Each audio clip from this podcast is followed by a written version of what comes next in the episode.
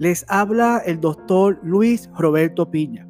Gracias por conectarse a este espacio donde comparto con ustedes mi tiempo de reflexión.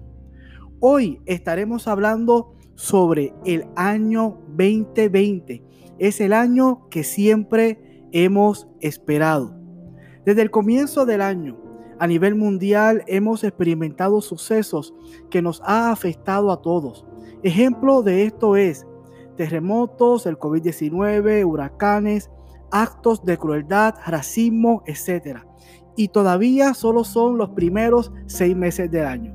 Sin duda, ha sido un año que pareciera que nos tomó por sorpresa, pero no es así.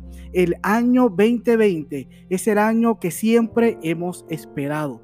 Es de nuestro conocimiento que las crisis son temporales, que nos brindan múltiples oportunidades de avance, de innovación y ser mejor de lo que somos hoy.